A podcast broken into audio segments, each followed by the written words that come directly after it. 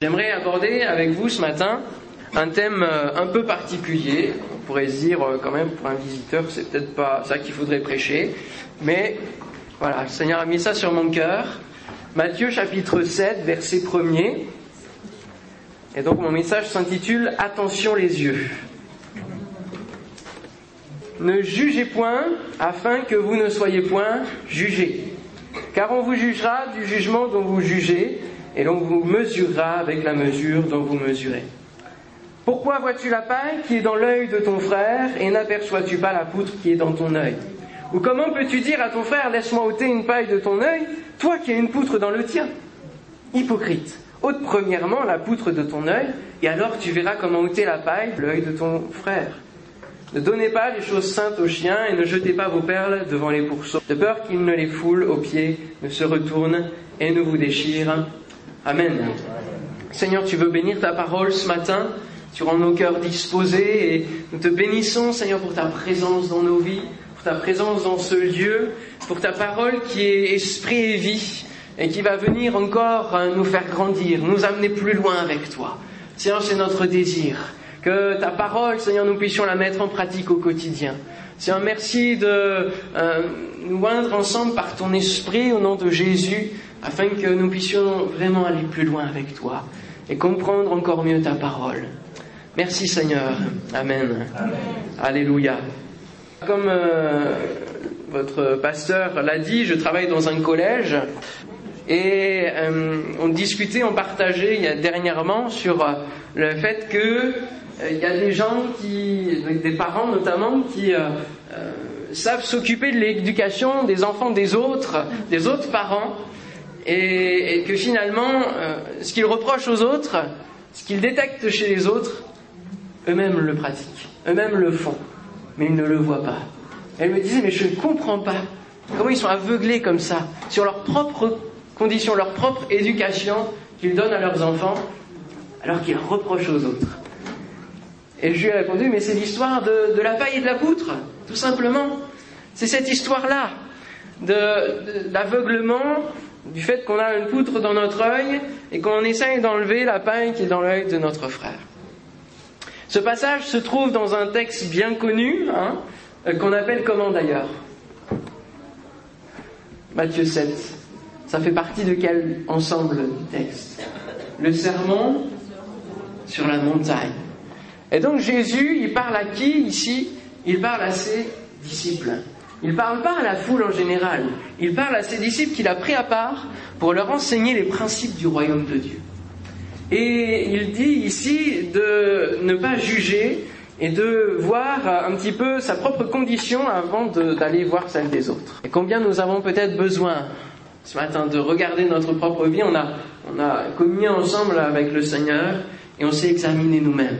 Combien c'est important de passer en priorité notre vie au, filtre divin avant d'aller voir chez les autres, n'est-ce pas?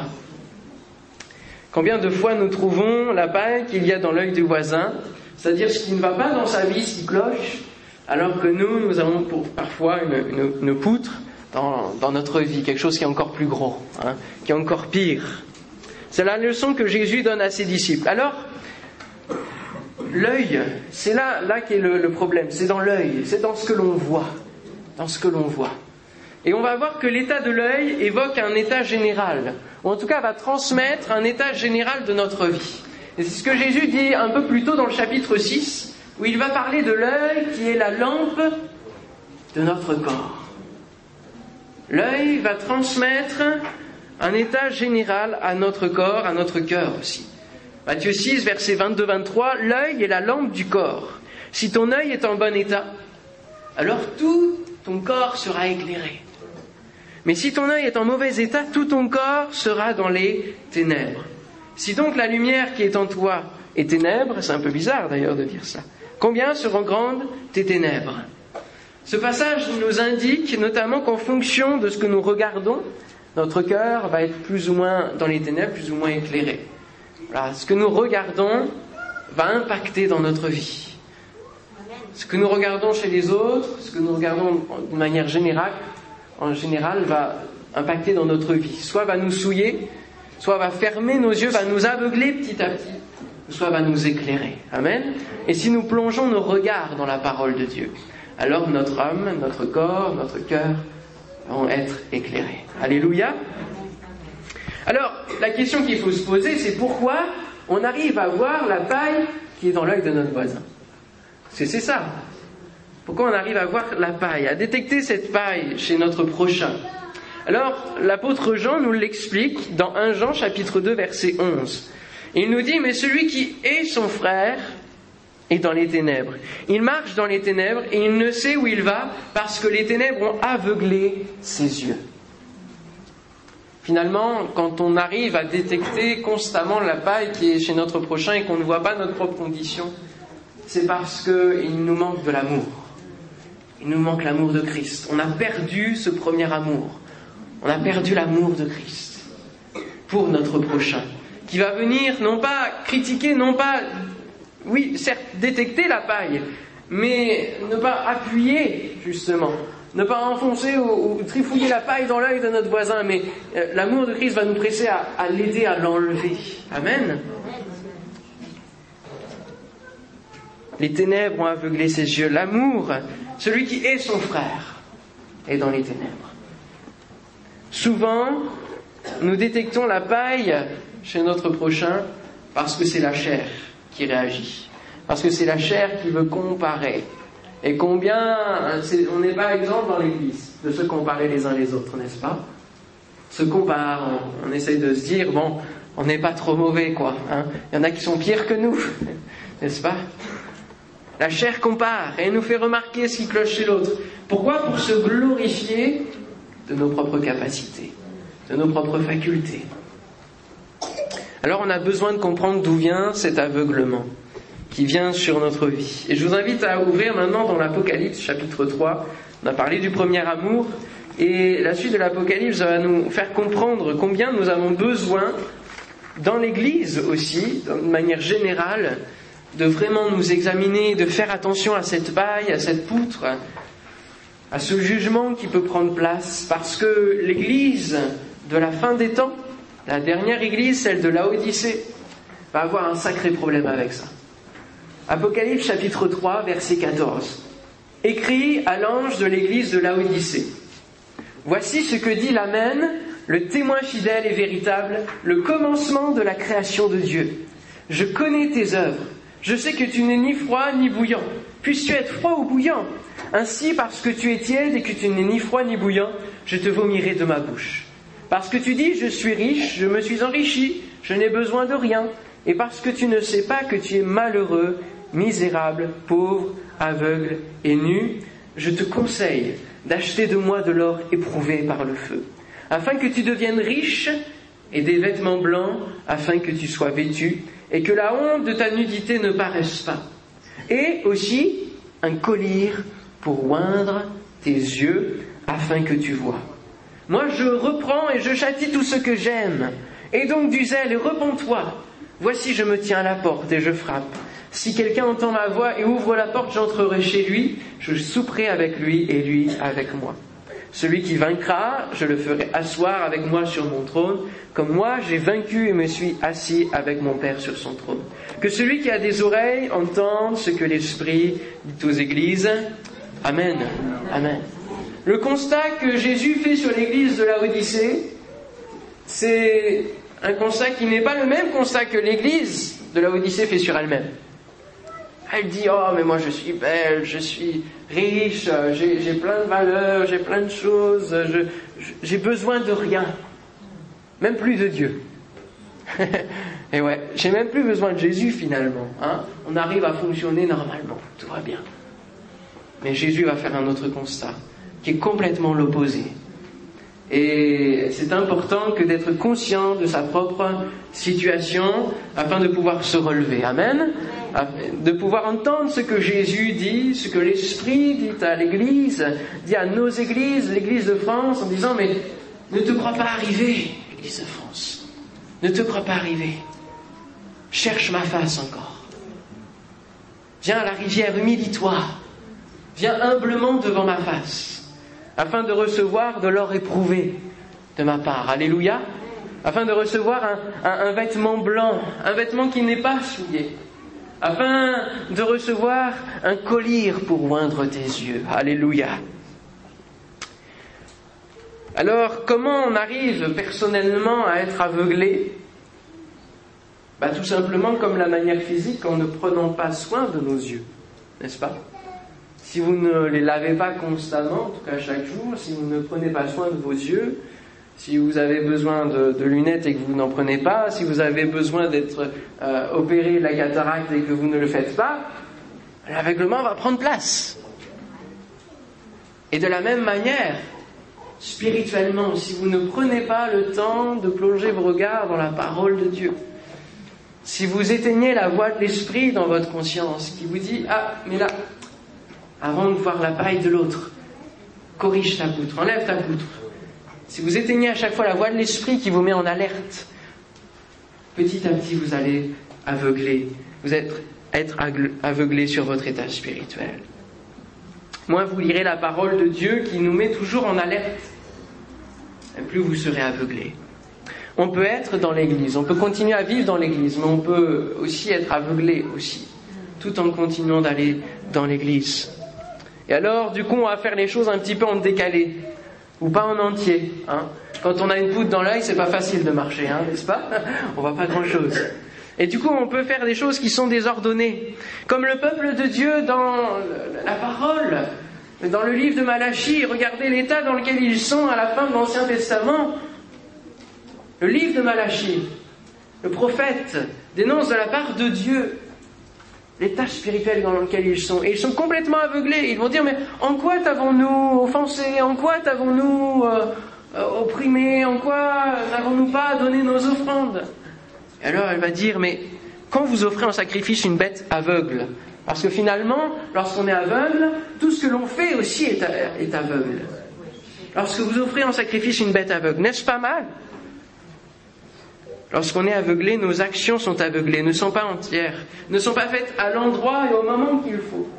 Et c'est comme ça que parfois euh, certaines personnes, alors bien sûr là c'est dans la, naissance de la foi, mais certaines personnes qui sont encore aveuglées à cause de leur péché veulent se faire baptiser aussitôt alors qu'elles ne sont pas encore converties. Certaines personnes veulent servir le Seigneur alors qu'il y a encore des choses à régler alors que peut-être qu'elles sont en froid avec un frère ou une sœur dans l'église. Elles veulent malgré tout servir. Et peut-être que aussi dans le couple, on reproche des choses à notre épouse, à notre époux, et puis hum, on ferait bien de se regarder aussi nous-mêmes, n'est-ce pas? Puis parfois on reproche des choses à nos enfants, mais on ne peut pas les reprocher parce que nous, on est, on est aussi euh, en faute. Et ils le voient. Et puis certains prennent aussi la Sainte Seine sans s'examiner véritablement. Voilà, ça c'est la conduite de quelqu'un qui est aveuglé. Et que Dieu nous, épargne de, vivre comme cela. Mais de pouvoir être, d'être clairvoyant sur notre vie, sur notre cœur. Amen. Et de pouvoir changer, de pouvoir progresser, de pouvoir dire Seigneur, j'ai besoin de ta grâce pour que la poutre, Seigneur, tu m'aides à l'enlever. Alléluia que mon péché, que, les difficultés que j'ai, Seigneur, tu puisses les enlever. Parce que finalement, cette poutre, elle va servir à crucifier notre chair. Amen Comme le bois de la croix. Seigneur, que cette poutre, Seigneur, toi, tu as, tu, as été dessus, tu l'as porté, je ne veux plus vivre avec cela dans ma vie. Le péché nous aveugle et nous enfonce. Et on peut penser à l'exemple de David. À un moment donné, avec l'affaire Bathsheba, il était aveuglé, hein, n'est-ce pas? Et puis Nathan va venir, le prophète Nathan va venir. Oui, parce que Dieu ne nous laisse pas dans notre aveuglement, amen À moins qu'on s'endurcisse. Mais en tout cas, il nous met toujours en alerte. Il nous dit toujours là où nous devons travailler sur notre vie, sur nous-mêmes. Et le prophète Nathan va venir, il va lui dire, vous connaissez l'histoire, hein Il va lui dire, il y a un homme qui avait des brebis, et puis il y en a un plus riche, il est venu, il est venu prendre la seule brebis que le pauvre avait. Et puis euh, David va se mettre en colère et va dire mais que cet homme rende un quadruple comme c'était la loi de Dieu. Et puis Nathan va lui dire mais cet homme c'est toi. Et là, L'aveuglement tombe, les écailles tombent sur l'état de David. David avait continué de s'enfoncer, il avait fait une première erreur avec Bathsheba et puis il a continué à s'enfoncer pour euh, essayer d'estomper, d'aveugler tout le monde sur son état. Mais on ne peut pas aveugler Dieu. On ne peut rien cacher au Seigneur. Et alors David va bien réagir et il va confesser son péché. Mais le jugement de Dieu sera là. Parce que nous, nous ne devons pas juger. Tout simplement parce que notre juge, c'est Dieu lui-même. Amen. Et il va rendre au quadruple. Il va perdre quatre de ses fils. Il va rendre au quadruple. Combien il était aveuglé. Le péché nous aveugle. C'est la première source d'aveuglement. Il a bien su réagir, il a bien su demander le pardon divin. Mais il a pu, Nathan a pu lui dire cela, a pu lui, dénoncer son péché. Parce que Nathan lui-même était consacré et sanctifié. Parce que sinon il aurait pu rétorquer, hé attends, oh, Nathan, toi, aussi tu as des choses à régler. Hein. Il aurait pu faire ça. Et c'est parce que nous allons enlever la poutre de notre œil qu'ensuite nous pourrons dire à notre prochain, écoute, là il y a peut-être quelque chose à changer, tu crois pas Et ne pourra pas nous rétorquer, parce que nous aurons travaillé sur notre propre vie avant. Amen Sur notre propre cœur. Et on pourra le faire avec amour. Il est facile de tomber aveugle en s'attachant aussi à la tradition et en ne faisant plus les choses avec cœur et avec sens. C'est la triste réalité de l'humanité. L'humanité réagit tout le temps comme cela. L'homme va tomber au bout d'un moment toujours dans la tradition. Regardez le peuple, il suffit que Moïse monte sur la montagne pour qu'il retombe de nouveau dans la tradition du veau d'or. Et les pharisiens du temps de Jésus, de la même manière, faisaient les choses, ils voyaient la paille, hein. Ils disaient, eh, mais tes disciples là, ils se lavent pas les mains, etc. Euh, tes disciples, ils font ceci, ils ramassent le blé. Euh, et, toi, tu fais ça pendant le sabbat, ça va pas, tu guéris une personne pendant le sabbat. Ils relevaient la paille au point d'être ridicules finalement. Mais ils ne se rendaient pas compte. Parce qu'ils se tenaient à la tradition, à, la loi, mais ils ne vivaient plus dans le cœur de cette loi. Et ils étaient incohérents avec, avec leur propre discours et surtout avec ce que disait Jésus. Alors les disciples, au bout d'un moment, ils vont dire, mais tu vois, les pharisiens, ils sont, scandalisés par tes paroles. Ils n'arrivent pas à les recevoir. Et Jésus va leur dire, laissez-les. Ce sont des aveugles qui conduisent des aveugles.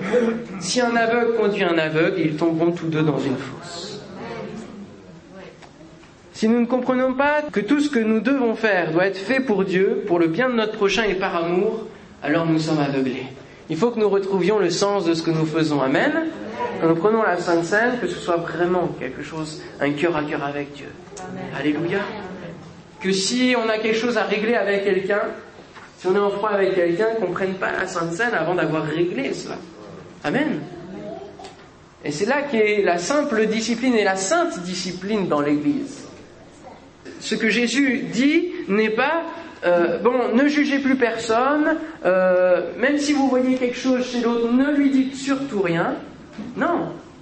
Il, va dire, dans, Matthieu 7, on, y revient, il va dire, règle d'abord pour toi afin que tu aides aussi l'autre. Ne le laisse pas dans son péché. Ne laisse pas la paille dans l'œil de ton prochain. Non, non, il faut que tu l'aides. Dieu ne nous dit pas de couvrir le péché dans l'Église. Amen. La paille reste gênante et il faut l'aider à l'enlever. Mais tout en reconnaissant avant que nous avons notre propre chemin et besoin d'une aide aussi pour enlever notre poutre. Parfois, nous avons besoin de confesser notre péché à quelqu'un de confiance, pas forcément que le pasteur, parce que sinon il va devenir prêtre, mais à quelqu'un de confiance en disant j'ai besoin de ton aide, j'ai besoin de ta prière dans ce domaine, j'ai besoin de toi. Amen. A besoin de s'encourager les uns les autres besoin d'être véritablement frères et sœurs dans toutes les circonstances. Pas seulement quand on est dans la louange, quand on est dans la joie, quand, quand tout va bien. On a besoin d'être frères et sœurs aussi et surtout dans ces moments-là. Alléluia. Quand quelqu'un d'autre traverse une difficulté, n'arrive pas à s'en sortir avec quelque chaîne que ce soit, on a besoin de s'aider en disant on est là avec toi. On prie pour toi, on te soutient. On ne te juge pas, on ne te critique pas. On sait que c'est difficile de s'en sortir. Parce qu'on est tous logés à la même enseigne. Hmm. Alors, quels sont les outils et comment enlever la poutre et la paille? Quelles sont les solutions? Comment on peut faire? Travailler sur soi, examiner, parce qu'examiner n'est pas juger. Il faut faire les choses dans l'ordre, travailler sur soi, puis aider l'autre. Et comment voir et enlever la propre poutre que nous avons dans notre œil? Nous avons forcément besoin, quand vous avez quelque chose dans votre œil, en général, qu'est-ce que vous faites? On le nettoie, on l'enlève, oui, bien sûr. Mais si vous ne voyez pas où il est, vous avez besoin d'un un miroir. Alléluia. Et Dieu nous donne ce miroir, le miroir de la parole de Dieu. Mais parfois, il y en a qui se servent d'un autre miroir, celui de la sorcière, hein, comme dans les Disney, qui nous dit Oh, mais non, tu es beau, tu es belle. Oh, c'est merveilleux. Non, non, t'inquiète pas, ça c'est une broutille. T'as pas besoin de t'en occuper. Ce miroir-là, il n'est pas objectif, car il nous dit ce que l'on veut entendre, n'est-ce pas Sans parler de la réalité de la vérité. Il y en a qui euh, n'utilisent pas de miroir, tout simplement, et qui euh, avancent euh, et qui continuent à avancer dans les difficultés parce que la vision se trouble de plus en plus à cause de la poutre qui est toujours là. Il y a un autre miroir qui est le miroir déformant, qui va amplifier nos qualités et qui va réduire les défauts. Hein? Celui-là non plus, ne l'utilisez pas. Il y a le miroir du rétroviseur qui fait qu'on est toujours à regarder les échecs du passé et qu'on reste dans ce cercle fermé. Et qu'on se dit, mais finalement, non, j'y arriverai jamais, j'aurai toujours la poutre, euh, etc. il ne faut pas non plus l'utiliser. Pas le rétroviseur. Ce qui est passé est passé et Dieu l'a pardonné. Amen. Dieu l'a enlevé. Pour lui, c'est au fond de la mer, c'est oublié. Amen. Donc il faut regarder droit devant. Alléluia. Puis il y en a qui utilisent un miroir qui est tout cassé. Ils voient leur vie en mille morceaux, c'est pareil. Ils essayent de reconstruire en mettant les morceaux, mais finalement la poutre est, toujours là, en tout cas l'œil est toujours en, mauvaise forme.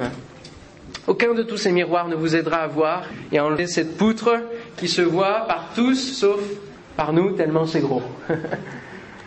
Alors je vous conseille le miroir de la parole de Dieu, la Bible qui respire la vérité. Lorsqu'on lit la Bible, elle reflète l'état de notre cœur. Alléluia. Elle vient séparer jointure et moelle, et esprit, elle connaît toutes choses, et c'est là que nous pouvons vraiment faire le point, et en même temps ne pas être seulement jugé par Dieu, en tout cas par l'Esprit de Dieu, mais être relevé. Alléluia. Et euh, c'est une caractéristique à laquelle je m'attache lorsque nous devons examiner les dons spirituels.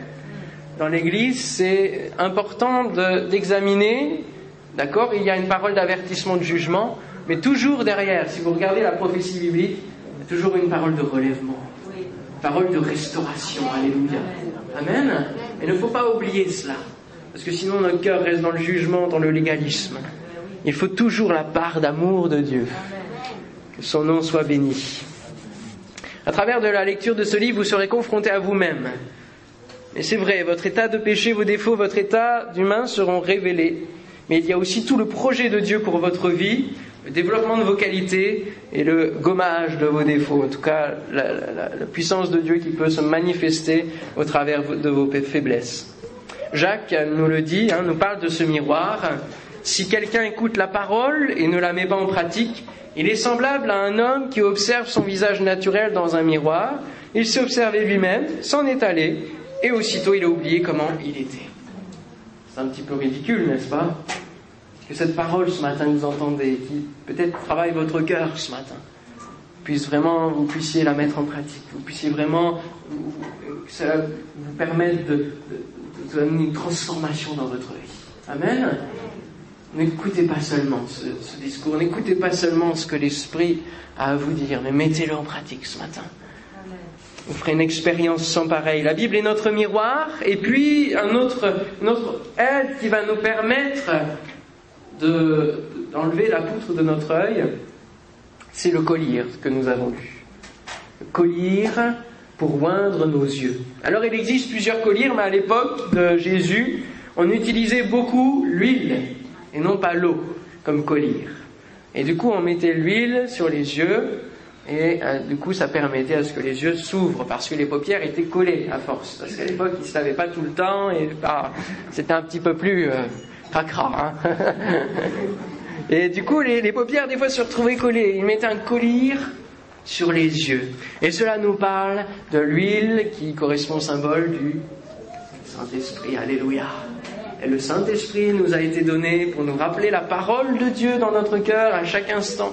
Et le Saint-Esprit vient réguler notre conscience, le bien et le mal. Il vient remettre la balance à équilibre si nous entretenons le Saint-Esprit. Mais cela, il faut l'entretenir dans notre vie. Le chercher de plus en plus. Amen. Parler en langue, chanter en langue pendant la louange. Alléluia.